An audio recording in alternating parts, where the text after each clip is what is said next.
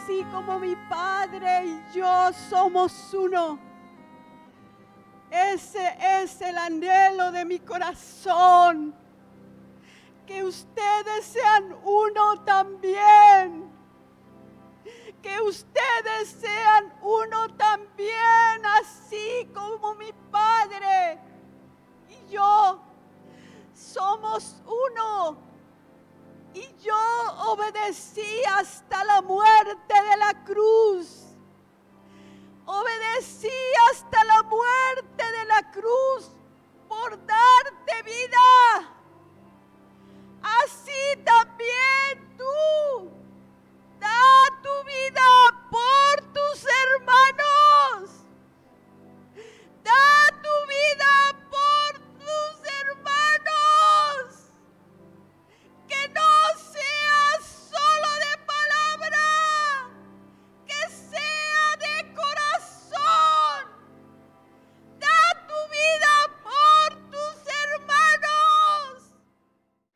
Invitarles a abrir sus Biblias, por favor, en el Evangelio según San Mateo. Vamos a leer en el capítulo 7 de Evangelio según San Mateo, capítulo 7. Vamos a leer los versículos 15 al 18. Evangelio según San Mateo, capítulo 15, 7, perdón, versículos 15 al 18. ¿Ya estamos ahí? Dice la palabra del Señor así. Guardaos de los falsos profetas que vienen a vosotros con vestidos de ovejas, pero por dentro son lobos rapaces. Por sus frutos los conoceréis. ¿Acaso se recogen uvas de los espinos o higos de los abrojos? Así todo buen árbol da buenos frutos, pero el árbol malo da frutos malos no puede el, un buen árbol dar malos frutos, ni el árbol malo dar frutos buenos. Todo árbol que no da buen fruto es cortado y echado en el fuego. Así que por sus frutos los conoceréis. En esta mañana quiero compartir con ustedes, hermanos, sobre los frutos de un cristiano verdadero. Y la palabra fruto se usa muy seguido como figura en el lenguaje para indicar los actos externos de la vida de una persona, particularmente los que indican si el corazón de esa persona es recto o es impío. Y abundan citas en la escritura con respecto a esto. En forma muy parecida, en Gálatas 5, 22 al 23, las virtudes cristianas son llamadas el fruto del Espíritu. Creo que el Señor en su acto creador que puso en toda semilla de vida, es una bendición triunfante el poder producir, el poder dar fruto. La tierra debe producir árboles frutales que den fruto según su especie, dice Génesis. Los animales y el hombre reciben la orden, fructificad y multiplicaos. La vida sembrada en la tierra es fecundidad sobreabundante, hermanos. Ahora bien, una de las señales de la vida es que el que planta recoge frutos. Y Dios pide frutos de su viña. Y muchas de las veces el hecho de no dar frutos es condenable. Los sarmientos improductivos se arrojan al fuego y arden. La viña será confiada a otros viñadores. La higuera estéril no tiene ya derecho a ocupar la tierra y el propietario tiene el derecho de castigar al que no ha observado el contrato. Haced frutos dignos de eso, frutos dignos de arrepentimiento. Y los frutos que Dios quiere en nosotros son varios, hermanos. En cierta ocasión escuché a alguien decir lo siguiente. El mundo cree que la iglesia tiene un lindo mensaje, pero los que lo predican no viven lo que predican. El Señor quiere darnos de su naturaleza, de su carácter, de su gracia, para que a través de nosotros el mundo pueda ver la vida de Cristo manifestada a ellos. De ahí que el Señor nos pida que, demos frutos, hermanos. Y el primero de ellos se encuentra en el Evangelio según San Lucas, vamos ahí, en el capítulo 3, Evangelio según San Lucas, capítulo 3, vamos a leer en el versículo 8, dice ahí, Haced pues frutos dignos de arrepentimiento y no comencéis a decir dentro de vosotros mismos, tenemos a Abraham por padre, porque os digo que Dios puede levantar hijos a Abraham aún de estas piedras. En el contexto de este versículo es la predicación de Juan el Bautista. Sabemos, hermanos, cómo el Señor lo levantó con tanta unción de su presencia, que su predicación fue escuchada por muchas multitudes de personas y él les decía esto, haced frutos dignos de arrepentimiento. Pero más adelante, en el verso 10 dice, y la gente le preguntaba diciendo, entonces, ¿qué haremos?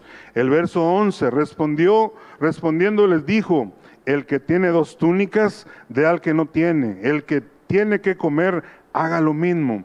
Y así personas como publicanos fueron bautizados y también algunos le preguntaban, maestro, ¿qué haremos? Y él dijo, no exijáis más de lo que está ordenado. Y también los soldados, ¿qué haremos? Y, él dice, bueno, no hagáis extorsión a nadie, ni calumniéis y contentos con vuestro salario. Es preciso, hermanos, que demos frutos dignos de arrepentimiento. Le damos gracias a Dios porque Él nos rescató, nos redimió, nos perdonó. Somos salvos por su gracia, pero es necesario que manifestemos frutos de arrepentimiento. Y creo que el arrepentimiento, pues ya hemos sido instruidos en eso y sabemos que es, es un dolor, es un pesar que causa en nuestro corazón de haber pecado delante del Señor y es un volvernos a, nuestro Dios.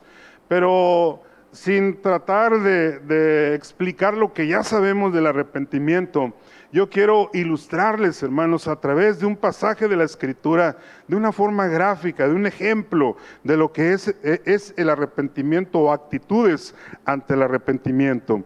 Lea conmigo, por favor, en Lucas capítulo 18, en el versículo 10. Dice así, es un pasaje ampliamente conocido por todos nosotros. A unos que confiaban, el verso 9, en sí mismos como justos y menospreciaban a los otros, dijo también esta parábola. Dos hombres subieron al templo a orar. Uno era fariseo y el otro publicano. El fariseo puesto en pie oraba consigo mismo de esta manera. Dios, te doy gracias porque no soy como los otros hombres, ladrones, injustos adúlteros, ni aun como este publicano. Ayuno dos veces a la semana, doy diezmos de todo lo que gano. Más el publicano, estando lejos, no quería ni aun alzar los ojos al cielo, sino que se golpeaba el pecho diciendo, Dios, sé propicio a mi pecador. Y dice el siguiente verso, os digo que éste descendió a su casa justificado antes que el otro, porque cualquiera que se enaltece será humillado y el que se humilla será enaltecido. Esta historia, hermanos, o este relato bíblico de el fariseo y el publicano definen la clara diferencia entre la sinceridad de dos oraciones. Una del fariseo y otra del publicano. Veamos cómo era la oración del fariseo. El fariseo oraba para ser visto de los hombres y no para hablar con Dios. El fariseo oraba porque se creía ya justificado en vista de su modo de vivir y no por su fe en Dios.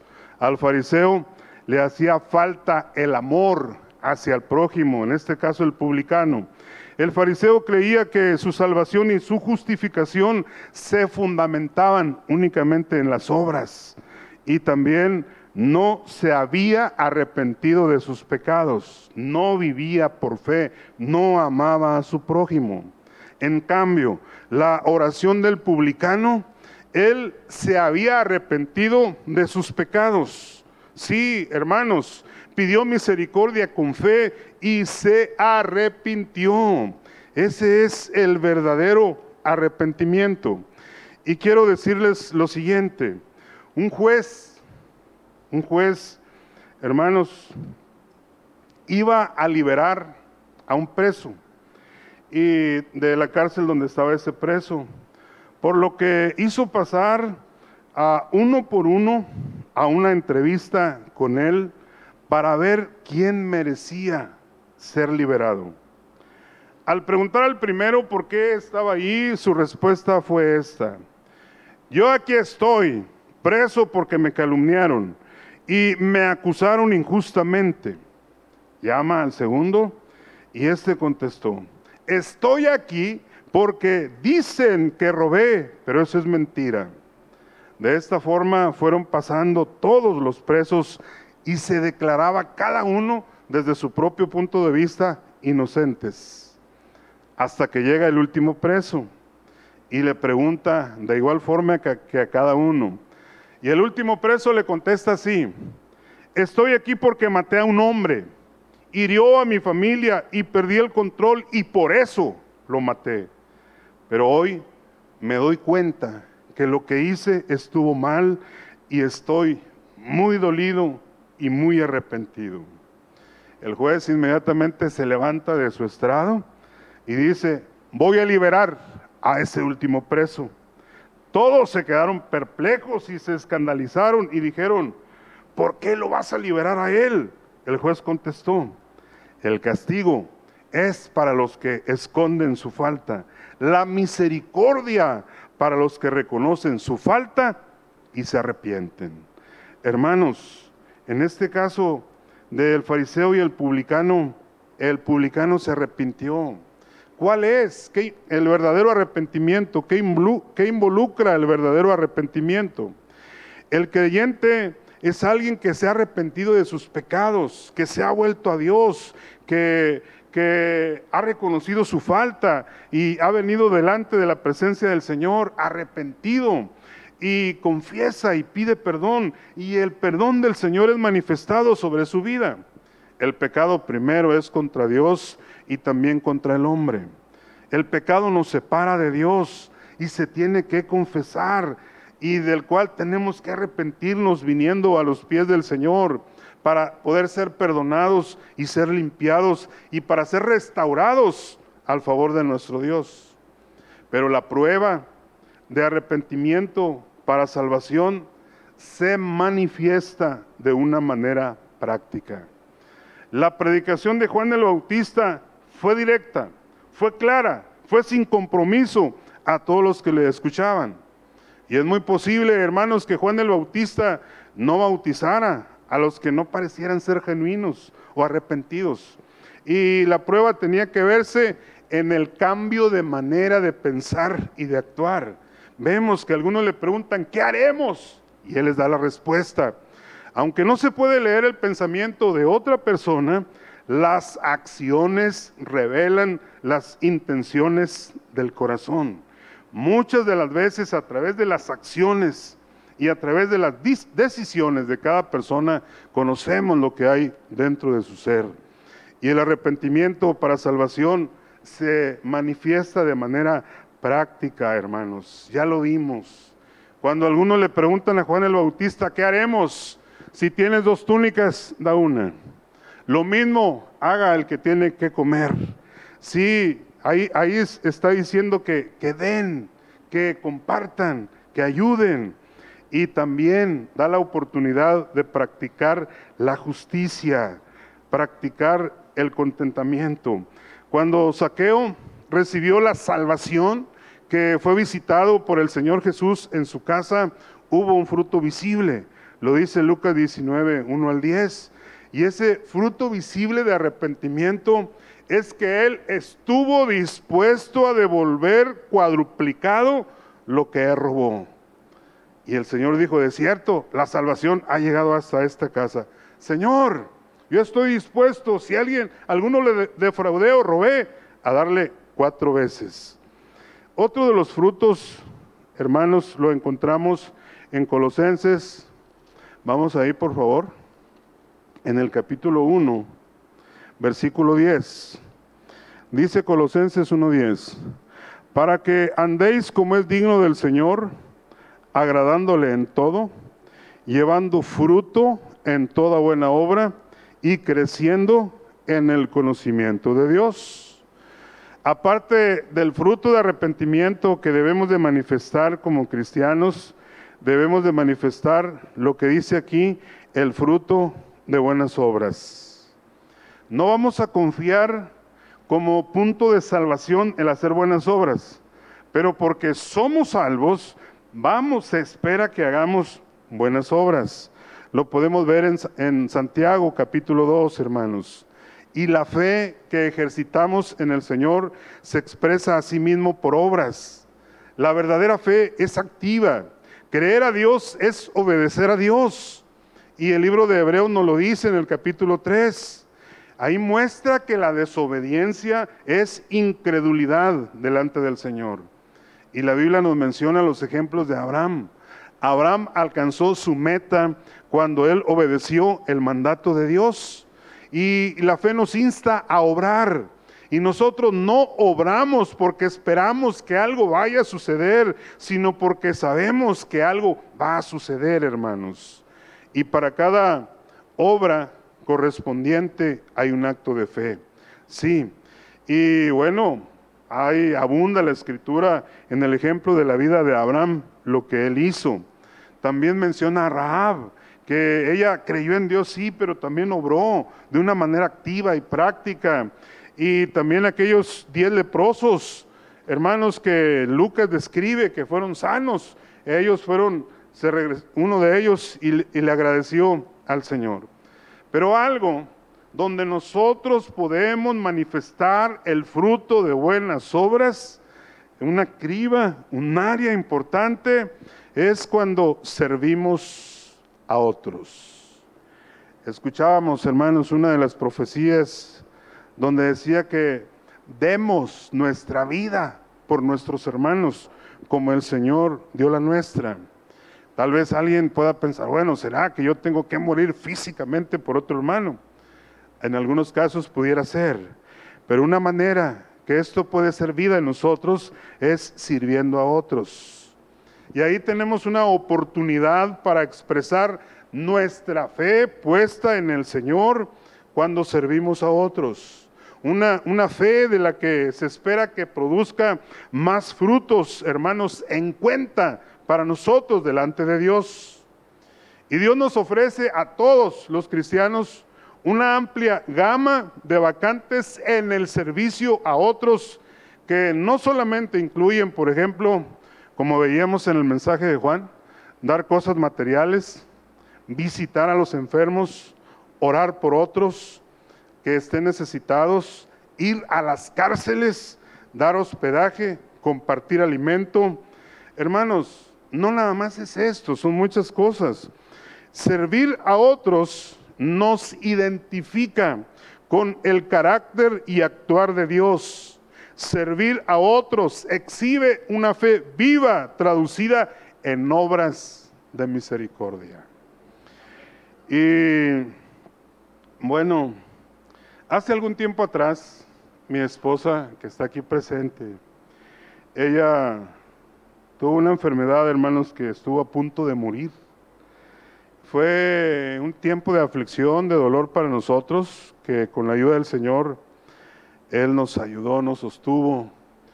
Ella padece de la diabetes, en ese tiempo le habían recetado la insulina, por varios meses estuvo aplicándose la insulina, hasta que en determinado momento hubo una descompensación en su cuerpo a causa de la insulina que la llevó al hospital. Estuvo en tres clínicas del Seguro Social una de ellas en Reynosa y dos aquí en Monterrey.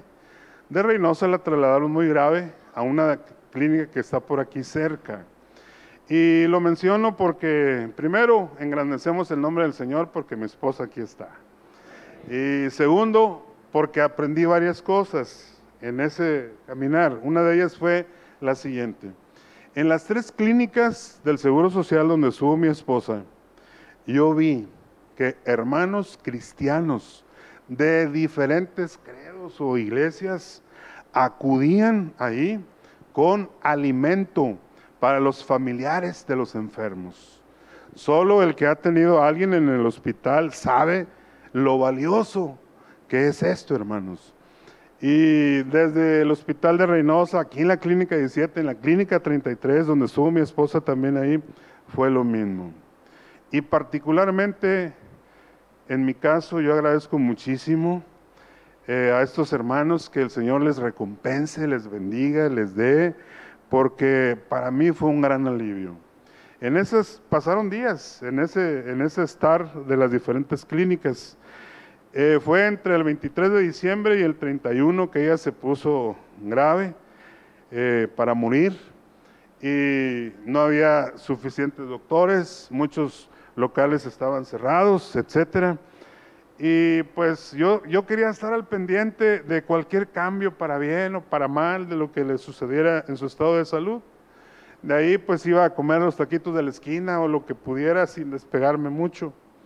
Y créame lo que hasta lo más indispensable de, bañarte, de cambiarte de ropa. Quería estar ahí. Bueno, es que tal fue la emergencia que no me preveí de eso y me vine en la ambulancia hasta Monterrey. Dios bendiga a un hermano de esta congregación.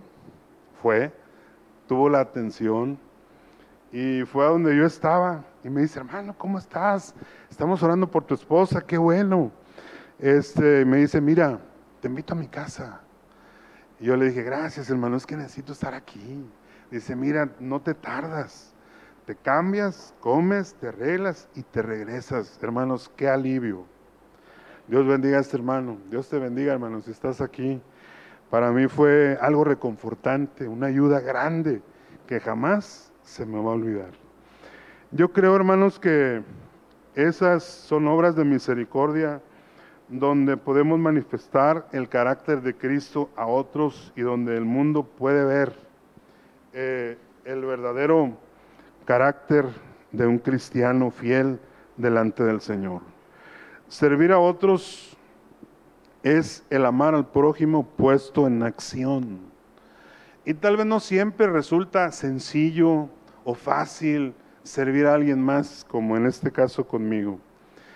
Y quiero decirles lo siguiente, conocimos a una hermana de cerca, donde siempre batalló, ella cristiana fiel en la iglesia, siempre batalló con su esposo, era impío, mujeriego, la engañó con diferentes mujeres o personas, y su último idilio, romance fuera del matrimonio, fue con una mujer donde procreó, procreó dos hijos, un varoncito y una mujercita. Ellos ya tenían como tres o cuatro años de edad. Resulta que por un disgusto entre ellos o cualquier otro problema, esa mujer se quita la vida. Se, ella con una pistola se disparó en su cabeza y se quita la vida. Y el hombre que difícilmente veía a su mujer u ocasionalmente, pues pensó, ya me quedé sin mi pareja, tengo estos dos niños, ¿qué voy a hacer? Y él tuvo la ocurrencia o la feliz idea de acudir con su esposa y decirle, ¿sabes qué, mujer? ¿Serás tú capaz de cuidarme estos dos hijos? Ella sabía la situación, toda la situación como estaba. La respuesta de esta hermana fue que sí. Hermanos, ella estuvo cuidando los hijos de su esposo con su amante y los llevaba a la iglesia. Y ellos cariñosamente le hablaban y ella los cuidó por un buen tiempo y los inculcó en los caminos del Señor. De esta forma, ella pudo servir a su esposo y a esas pequeñas criaturas. No sé, y yo respeto la decisión de cada hermana o mujer, si todas hubieran estado dispuestas a hacer esto, que esta hermana hizo con estos dos hijos que, no eran de ella. Pero fue una manera donde pudo servir al prójimo y morir a ella misma. Aparte ella tenía otros achaques, otras enfermedades y para ella representaba trabajo y cierta carga y responsabilidad. No era sencillo, pero estuvo dispuesto a hacerla. Veamos, hermanos, otro fruto. Vamos a Hebreos capítulo 13, versículo 15, dice así. Hebreos 13, 15 dice, Así que ofrezcamos siempre a Dios por medio de él sacrificio de alabanza, es decir, frutos de labios que confiesen su nombre. Creo que nuestros labios deben de confesar el nombre de Jehová nuestro Dios, porque de Él viene todo lo bueno que tenemos y experimentamos en esta vida, alabando a Dios con nuestra voz podemos tener una actitud de reverencia.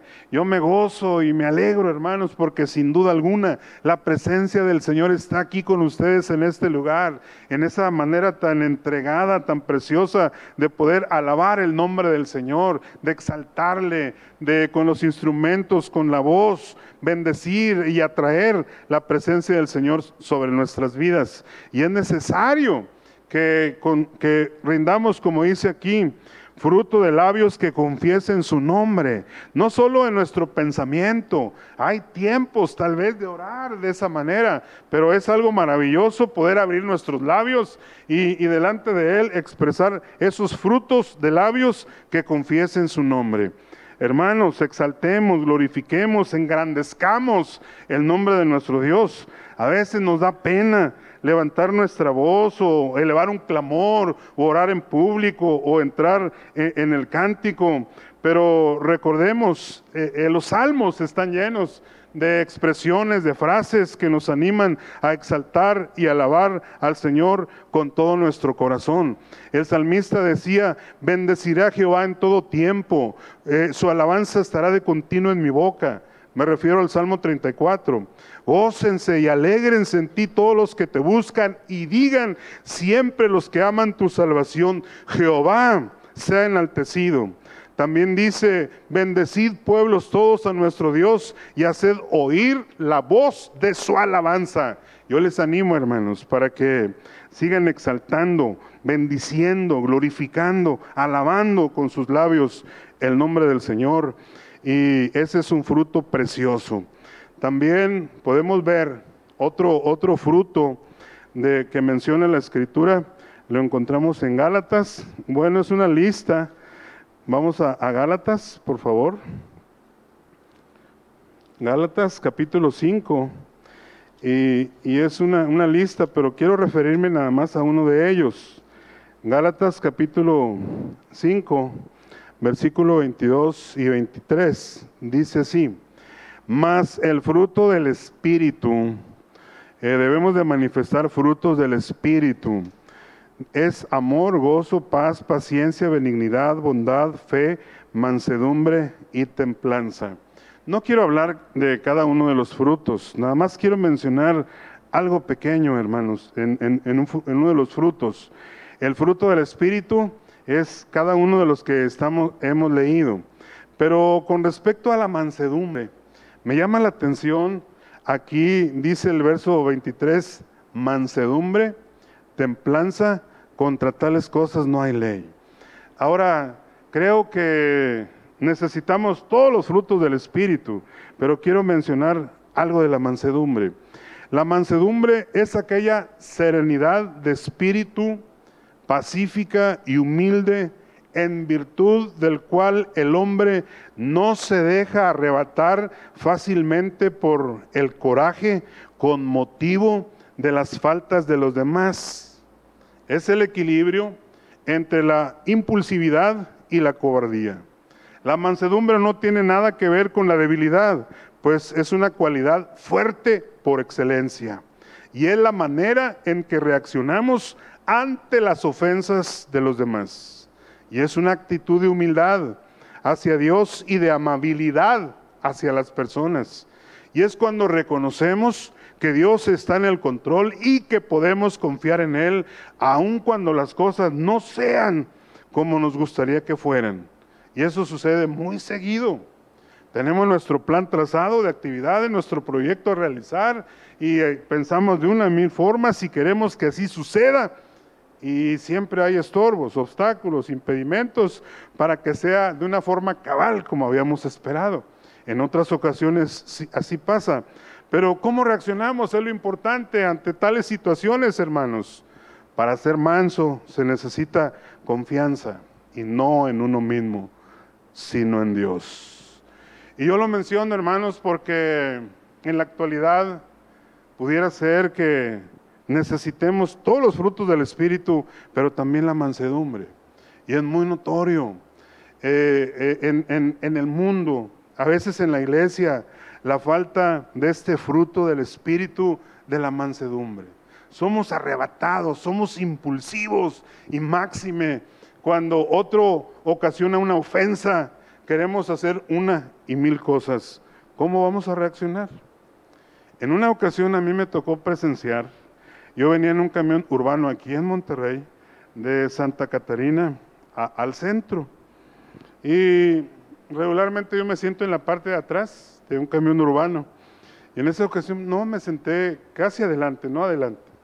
Ya después de un poco de, en el trayecto de la ruta, oí una algarabía en la parte de atrás, unos gritos ahí, y de repente pude ver que un hombre bien enojado, pero tremendamente enojado, le dio un golpe con su puño cerrado a otro joven que iba sentado, pero de lleno, hermanos.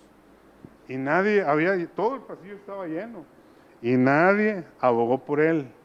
Hasta que una mujer chaparrita así, sin mucha fuerza, pero con autoridad, le hey, ¿qué tienes? Déjalo, ¿qué te está haciendo? Y hermanos, ese hombre se detuvo y, y le gritaba al chofer, chofer, y el chofer ahí siguiendo manejando el camión sin pararse. Y este hombre se bajó pero al que lo golpeó así, un, hematoma, algo fuerte en la cara. Pero lo que más me llamó la atención fue la tranquilidad, la mansedumbre que tuvo el, que fue golpeado. Recibió el golpe de lleno, con el puño cerrado del otro de lleno, y él únicamente se, tocó su rostro y no tuvo el impulso por eh, responder la agresión. Hermanos, que el Señor nos ayude y nos dé su gracia. Para no sabemos cómo vamos a responder o, reaccionar, pero sí necesitamos ese fruto del Espíritu en nuestra vida, que es la mansedumbre. Veamos otro más. Vamos a Filipenses, en el capítulo 1, versículo 9. Filipenses 1, 9 al 11 dice así, y esto pido en oración, que vuestro amor abunde aún más y más en ciencia y en todo conocimiento, para que aprobéis lo mejor a fin de que seáis sinceros e irreprensibles para el día de Cristo. Escuche, llenos de frutos de justicia que son por medio de Jesucristo para gloria y alabanza de Dios. ¿Cuáles son entonces los frutos de justicia? La voluntad de Dios para cada creyente, para cada cristiano, es que seamos llenos de frutos de justicia por medio de Jesucristo. Y una de las definiciones de justicia es el atributo de Dios por el cual ordena todas las cosas en número, peso o medida. Y ordinariamente se entiende por la divina disposición con que castiga o premia según merece cada uno. La justicia tiene injerencia no solo en el ámbito personal, y de hecho es más relevante en lo personal. Creo que debemos de entender que la justicia es una expresión de responsabilidad personal que nos ayuda a mantener la integridad, tanto la de un sistema legal como una promesa personal. La justicia, hermanos, es una rectitud en la vida diaria. No es un concepto nada más que podemos tener en nuestra mente. Se traduce en, el diario vivir y en nuestra manera recta de vivir delante del Señor. La escritura abunda en pasajes que nos instan a llevar una vida recta y justa. En uno de ellos, como por ejemplo Ezequiel 18:5, dice, y el hombre que fuere justo e hiciere según el derecho y la justicia, ¿Y qué quiere decir con esto? En el verso 6 lo menciona, que no comiere sobre los montes, ni alzare sus ojos a los ídolos de la casa de Israel, ni violare a la mujer de su prójimo, ni se llegare a, la mujer menstruosa, ni oprimiere a ninguno que el deudor devolviere su prenda, que no cometiere robo, que diere de su pan al hambriento y que cubriere al desnudo con vestido que no prestare a interés ni tomare usura, que de la maldad restregere su mano e hiciere juicio verdadero entre y hombre y hombre. Y en mis ordenanzas caminare y guardare mis decretos para hacer rectamente. Este es justo, este vivirá, dice Jehová el Señor. Hermanos, ese es caminar en frutos de justicia delante de la presencia del Señor.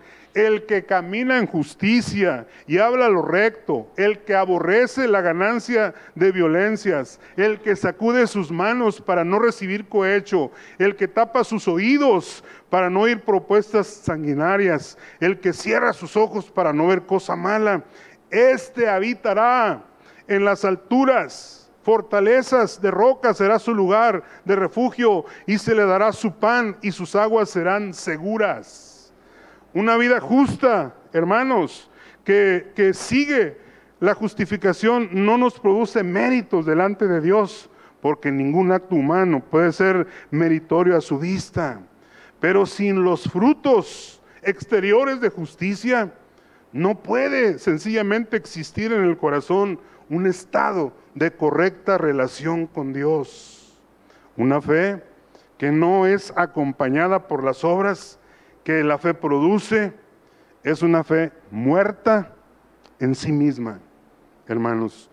Los judíos llegaron a creer que la justicia se podía obtener por medio de una observación puntillosa de la ley y la conformidad mecánica con la norma de justicia prescrita por, por ella era considerada como suficiente para que el hombre fuera hecho justo sin fe en la gracia de Dios. El fruto de justicia se manifiesta en hambre y sed de la palabra del Señor. Yo me gocé, hermanos, ahorita que los hermanos pasaron a, a relatar de memoria los pasajes de la Escritura. Qué bendición tenemos de parte del Señor al promover de esta forma, no nada más la lectura, sino la memorización de la palabra del Señor, porque es algo maravilloso. Un bebé desea la leche, nace con hambre y el conocimiento innato de alimentarse. Y bien dice la palabra, desead como niños recién nacidos la leche espiritual no adulterada para que por ella crezcáis para salvación. Como creyentes debemos de alimentarnos de la palabra del Señor y amar su presencia. Y sabemos, hermanos, que es algo maravilloso promover el concurso bíblico. Gracias a Dios porque después de algunos años de ausencia, todos sabemos las obvias razones por las cuales no, no lo teníamos este año lo hemos vuelto a tener. Gracias a Dios. Pero hermanos, lo que la Biblia hace en nosotros, hace muchas cosas, la palabra del Señor. Nos hace sabios, dice el Salmo 119. Nos podemos regocijar. El creyente espiritual haya gozo en la palabra del Señor. La Biblia, eh, la palabra del Señor nos alumbra, nos ayuda a permanecer en Él, nos enriquece, nos satisface, nos advierte y nos recompensa. El fruto de un cristiano verdadero lo acabamos de mencionar. Mencionamos frutos de arrepentimiento, fruto de buenas obras, fruto de labios, fruto del Espíritu y los frutos de justicia. Hermanos, el Señor espera que nosotros podamos dar frutos como cristianos. Yo le insto y le animo con todo mi corazón para que podamos buscar su presencia, su rostro. Y hemos oído, Él es un Dios de esperanza. Para para él no hay nada imposible ni difícil que le podamos venir, podemos acudir y suplicar de su perdón y de su gracia ante su presencia.